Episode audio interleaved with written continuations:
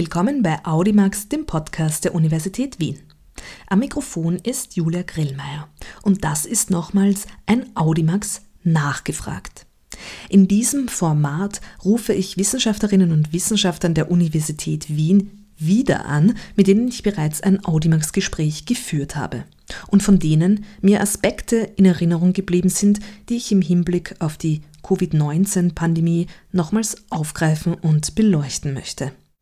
Eines dieser Gespräche war jenes mit dem Bildungswissenschaftler Fares Kayali, der über Digitalisierung in der Lehre forscht unser Gespräch vom Juli 2019 mit ihrem Forschungsschwerpunkt Digitalisierung in der Lehre. Da habe ich mich natürlich sofort wieder daran erinnert, weil das jetzt nochmal eine ganz andere Quantität natürlich mhm. bekommen hat, dadurch, dass die Schulen einfach geschlossen sind, aber auch die Universitäten auf Fernlehre umgestellt werden mussten aber natürlich auch eine ganz andere Qualität, weil man natürlich draufgekommen ist sofort, man erreicht nicht alles, es ist total schwierig, sozusagen das Präsenzsystem umzulegen auf online.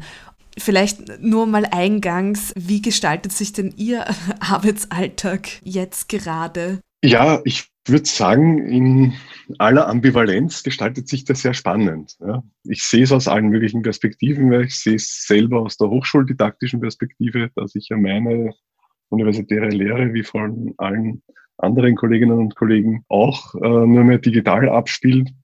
Ich sehe es aber umgekehrt äh, aus Elternsicht. Mhm. Mein älterer Sohn, der ist neun Jahre, dritte Klasse Volksschule, jetzt auch Distance Learning macht.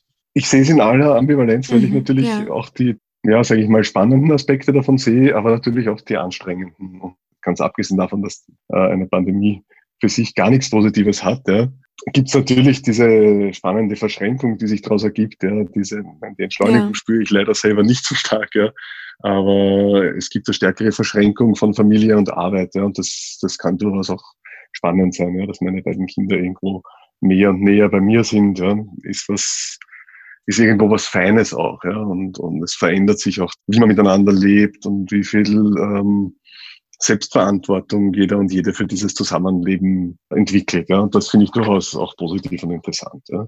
Auf die Lehre gemünzt gibt es hier jetzt auch natürlich ganz, ganz klare Probleme, mhm, ja, aber es gibt mhm. natürlich auch irgendwo jetzt spannende Chancen. Ja. Ja, das heißt, Sie beobachten das ja auf ganz äh, vielschichtigen Ebenen. Also als Elternteil mhm der jetzt auch mit Lehre konfrontiert ist, äh, eben weil Distance Learning heißt ja nicht einfach nur, es ist per Computer gemacht, sondern gerade auch für jüngere Kinder natürlich sind da die Eltern in der Verantwortung und andererseits auch aus ihrer Forschungsperspektive. Kann man das sagen? Es ist natürlich so, dass das ganz unterschiedlich gelöst wird, wie auf Fernlehre umgestellt wird. Und man hört ja da ganz, ganz diverse ähm, Methodiken auch. Aber was ist denn Ihr, Ihr genereller Eindruck von der mhm. Situation? Ich glaube, so einen generellen Eindruck gibt's nicht. Ja? Es ist, glaube ich, so wie Sie sagen, mhm. ist es ganz, ganz verschieden, was gemacht wird. Und damit traue ich mich jetzt überhaupt nicht, so generelle Aussagen zu machen. Ja, ja. ja. Da ist, glaube ich, die gesamte mhm. Bandbreite da. Und dann wichtig zu erkennen ist, und das sehen wir auch im hochschuldidaktischen Bereich, dass jetzt existierende Konzepte nicht einfach sich transferieren ins Digitale. Ich kann jetzt nicht einfach das nehmen, wie ich es gemacht habe und mache es halt einfach digital. Mhm, mh, ich meine, das ja. ist eine Notlösung, das kann ich vielleicht am Anfang so machen, das kann ich vielleicht mit Teilen der Inhalte machen, aber vieles erfordert halt eine ganz neue Aufbereitung. Und da sehen wir halt auch einen Fächer, dass das probiert wird oder nicht probiert wird und dass es in ganz verschiedener Qualität probiert wird und dass es auch ganz verschiedene Ausgangslagen und Expertisen gibt, aus denen heraus das probiert wird. Sie beschäftigen sich ja in Ihrer Forschung auch ganz explizit damit, welche Formen oder auch Aspekte ganz äh, kleinteiliger von Online-Learning zum Beispiel oder überhaupt digitalen Formen, digitalen Anreicherungen von Lehre funktionieren. Ähm, Gibt es da aktuell sozusagen in der Situation Formen, die Sie als besonders gelungen ansehen? Also ich glaube, ich kann es jetzt zum Beispiel in meiner eigenen Lehre sagen, wo es sehr gut funktioniert ist, bei Lehrveranstaltungen, die zum Beispiel sowieso schon Online-Teile hatten. Ja. Und ich glaube, darin liegt aber ein bisschen der Schlüssel, ja, was, was sehr fehlt in diesen digitalen Räumen, ist die Interaktion. Wenn man nicht aufpasst, geht die Interaktion zwischen Lernenden und Lehrenden mal verloren. Die lässt sich noch eher wieder zurückholen. Das, was ganz, ganz äh, massiv verloren geht im Moment, ist die Interaktion zwischen den Lernenden. Und ich glaube, gelungene Ansätze, die schaffen es, genau diese Interaktionskanäle wieder zurückzubringen. Mhm. Das heißt, Kanäle zu schaffen oder auch Anregungen zu schaffen, dass Schülerinnen untereinander oder Studierende untereinander sich austauschen. Genau. Und das kann man in Form von mhm. Aufgaben machen, das kann man in Form von Diskussionsforen machen, in der, in der Präsenz über ein digitales Tool mit, mit solchen Breakout-Rooms machen, wo man die Leute in kleinere Gruppen teilt. Ja. Also da gibt es viele, viele Varianten. Eine Qualität, die das Digitale bietet, ist, dass sich sehr viel asynchrone Kommunikationskanäle noch aufmachen kann. Ne? Wenn, wenn man sieht solch, und gelernt hat jetzt, wie man zum Beispiel digital gestützte asynchrone Kommunikationskanäle gut nutzen kann, dann ist das etwas, was dann in weiterer Folge, wenn wir hoffentlich auch wieder ohne Covid-19 lernen und lernen, trotzdem eine Bereicherung und kein Ersatz sein kann für die für die ganzen äh, Präsenzkommunikationskanäle, die wir haben, mhm. kann es trotzdem mhm. spannend sein, dann darüber hinaus digital gestützt asynchron zu kommunizieren. Ja? Das ist zum Beispiel was, was wir jetzt lernen können und uns mitnehmen können. Mhm. Das heißt, asynchron wäre dann, man ist auf einer Kommunikationsebene, aber nicht unbedingt alle gleichzeitig. Also genau. man ist nicht nur im gleichen Raum, sondern da gibt es auch dann unterschiedliche Dynamiken, unterschiedliche Rhythmen, die da quasi in, eine, in einen Kommunikationskanal eingehen können. Genau, das kann jetzt zum Beispiel einfach nur ein Diskussionsforum sein, das natürlich in irgendeiner Weise angeleitet ist oder moderiert wird oder beides. Ja, das können auch zum Beispiel digital unterstützte Peer-Feedback-Prozesse sein. Das heißt, wo ich zum Beispiel ein, ein Produkt, einen Text oder was auch immer kreiere, das online meinen Kolleginnen und Kollegen zur Verfügung stelle und dann anhand zum Beispiel definierter Kriterien Feedback gegeben wird. Ja.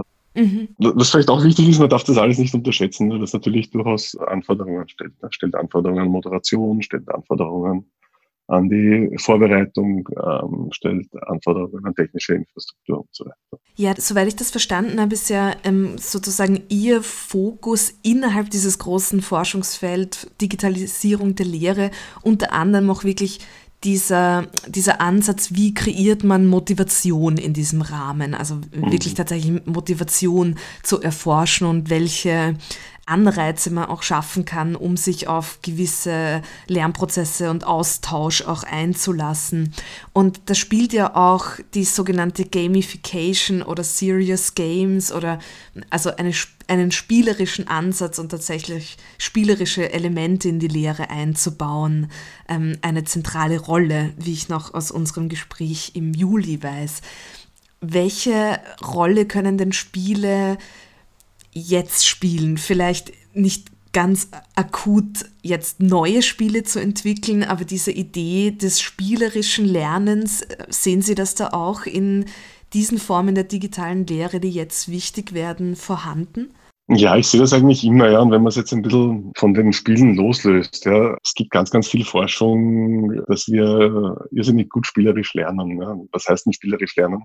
Spielerisch lernen heißt ja eigentlich nur, dass ich mich frei und explorativ mit einer Sache auseinandersetze und das ein bisschen losgelöst von so starken extrinsischen Faktoren, Angst vor Scheitern, Beurteilungen und so weiter mache. Das wissen wir, dass, dass äh, Kinder ganz, ganz viel so lernen. Ja? Und jetzt, wenn ich sehr kritisch bin, sage ich, ist das etwas, das wir den Menschen im Laufe ihres Lebens einfach abgewöhnen. Ja? Mhm.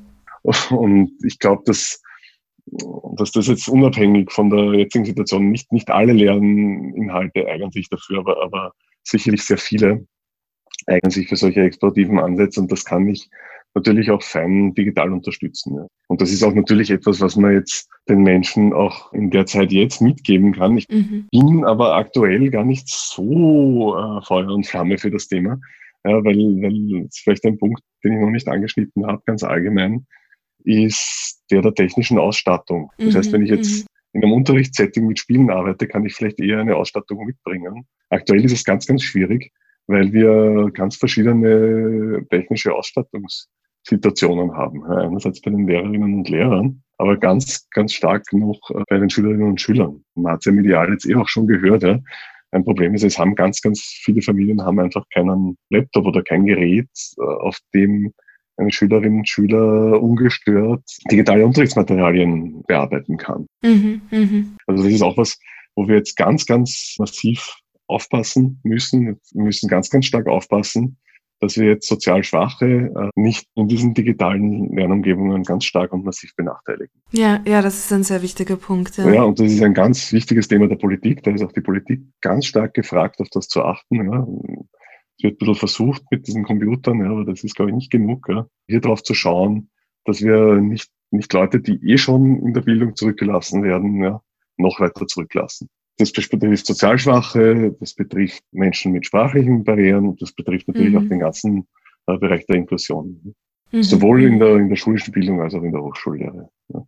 Ich glaube, wir können jetzt nur mit einer möglichst großen Aufgeschlossenheit um das Ganze herangehen und mit möglichst viel wie soll ich sagen, ja, auch Fingerspitzengefühl, ja, dass wir da keine Menschen verlieren in, in dem Ganzen, ja, und, und, mit der Offenheit viel daraus zu lernen und mit möglichst wenig Scheuklappen auch. Ja. ja, das ist sicherlich wichtig. Denken Sie, dass die aktuelle sozusagen Dringlichkeit in etwas münden wird, wo man vielleicht das so ein bisschen breiter gefasst und vielleicht auch von einer politischen Seite ähm, Ansätze und Anreize schaffen wird, da vielleicht ein bisschen einheitlichere Systeme oder, oder Leitfaden zu entwickeln. Also wird das, Sie haben schon äh, eingangs im Gespräch angemerkt, wird das auch die Zukunft der digitalen Lehre prägen? Ja, also davon würde ich ausgehen. Ganz einfach auch, weil sowohl ich als auch weiß ich es und kann man ganz sicher davon ausgehen, dass viele Kolleginnen und Kollegen aus ganz verschiedenen disziplinären Perspektiven jetzt auch forschend auf dieses Thema schauen. das heißt, ähm, das, was hier passiert, wird sicherlich sehr intensiv jetzt begleitet und das ist eine große Chance für die Forschung, jetzt mal unmittelbar hier drauf zu schauen, zu begleiten und in weiterer Folge das auszuwerten und daraus dann Empfehlungen, Schlüsse abzuleiten, wie man die erfolgreichen Dinge, die jetzt passieren, äh, dann auch nachhaltig machen kann. Mhm, mh. Und natürlich ist dann auch die Politik gefragt, äh, die, die Strukturen dafür zu schaffen. Ja, aber, und das ist das positive Potenzial, was vielleicht drinsteckt bei allen Problemen und Herausforderungen, die uns das macht als Gesellschaft, ist dieses positive Potenzial natürlich da, aus dem jetzt zu lernen, aus dem, äh, aus dem erfolgreiche Dinge mitzunehmen für die Zukunft. Mhm, mh. Ja, es ist ja, wie gesagt, auch dieses sogenannte Corona-Dossier am Medienportal der Uni Wien jetzt auch eingerichtet worden, einfach weil sehr, sehr viele Forscherinnen schon ganz akut eigentlich zu Themen arbeiten, die entweder jetzt wirklich durch die Pandemie entstanden sind oder die einfach sehr dringend geworden sind. Das heißt, es gibt da, ähm, das kann man wirklich auf ganz unterschiedlichen disziplinären Ebenen verfolgen, eine extreme, äh, extrem schnelle Reaktion eigentlich der Forschung Sehen Sie das in Ihrem Arbeitsfeld auch? Wie Sie haben es jetzt gerade angedeutet, gibt es da schon Menschen, die jetzt explizit zu der Situation oder auch vielleicht dem, was danach kommt, äh, das in ihre Forschung aufnehmen? Ja, auf jeden Fall. Also ich glaube, mhm. das ist auch ganz, ganz wichtig und wäre auch schade, wenn man es nicht macht.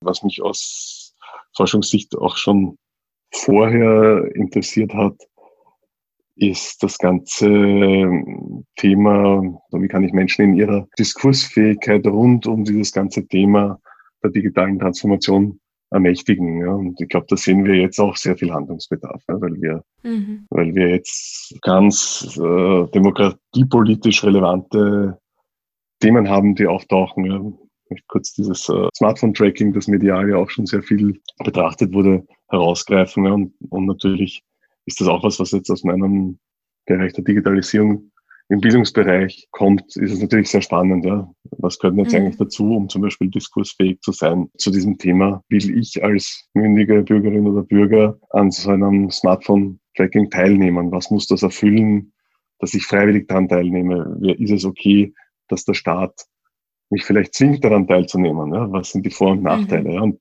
das sind auch wieder Themen ohne einfache Antworten. Ja? Das sind Themen, die eine ganz große Komplexität haben, wo es äh, darum geht, technologisch zu verstehen, was passiert, wo es darum geht, aus medizinischer Sicht abschätzen zu können, was das für Folgen hat. Da spielt Statistik hinein, Mathematik, da spielen ökonomische Faktoren herein, ja, welche äh, Firmen an solchen Dingen beteiligt sind und so weiter und so weiter. Und das zeigt wieder ja, aus, aus einer Bildungsperspektive, was für ein großes, wie soll ich sagen, ein interdisziplinäres Verständnis eigentlich notwendig ist, um über solche Themen wirklich sinnvolle gesellschaftliche Diskurse führen zu können. Ich glaube, das ist schon das, was wir sehr dringend brauchen. Das brauchen wir auch ohne Covid-19 sehr dringend, dass wir das können. Aber wir brauchen es jetzt auch anhand spezifischer Themen, die jetzt innerhalb dieser Pandemie auftauchen, auch sehr dringend. Mhm.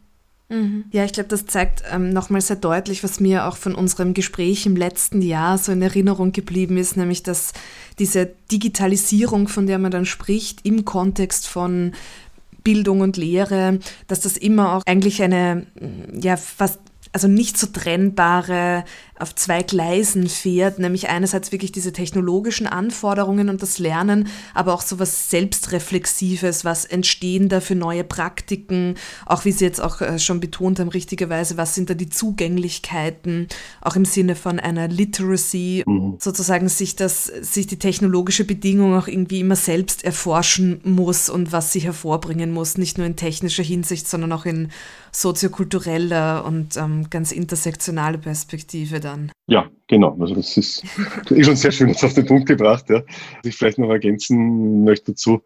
Im Endeffekt ist es so, dass mit dem, was wir jetzt hier, sowohl in der spezifischen Situation jetzt, aber auch ganz generell, was wir mit Technologie gestalten und ähm, was wir erlauben, mit Technologie in unser Leben zu lassen ja, oder in unsere Lebensbereiche hineinzulassen, das ist so eng mittlerweile mit unseren Lebenswelten und Lebensumständen verwoben, dass wir damit ganz explizit auch unsere Zukunft als Gesellschaft und als Individuen mitgestalten. Das muss uns ganz einfach mhm. bewusst sein. Wenn wir das so betrachten, dann wird klar, dass wir als Gesellschaft uns auch ein bisschen ermächtigen müssen, hier gute Entscheidungen zu treffen, die auch für möglichst für alle gut sind und für alle positive Auswirkungen haben. Ja, vielen herzlichen Dank für Ihre Zeit und ja. das spannende Gespräch. Dankeschön. Ja, ich sage auch danke. Das war Audimax Podcast der Universität Wien. Alle Ausgaben von Audimax sind auf dem Medienportal der Uni Wien unter univi.ac.at zu finden. Herzlichen Dank an Fares Kayali für das Update zur Digitalisierung in der Lehre und herzlichen Dank an Sie fürs Zuhören.